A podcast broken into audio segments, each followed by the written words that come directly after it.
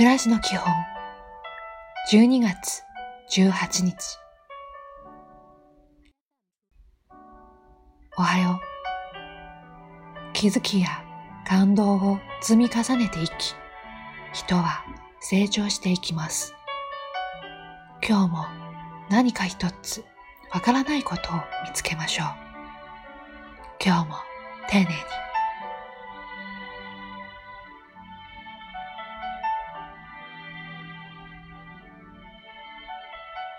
こんにちは。力を抜いた笑顔を心がけましょう。ニコニコした一日は素敵な一日。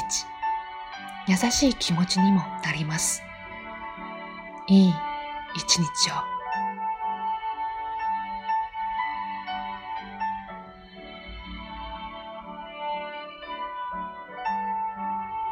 おやすみなさい。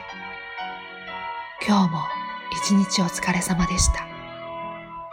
頭の中を空っぽにして、ゆっくりお休みください。明日の元気を養いましょう。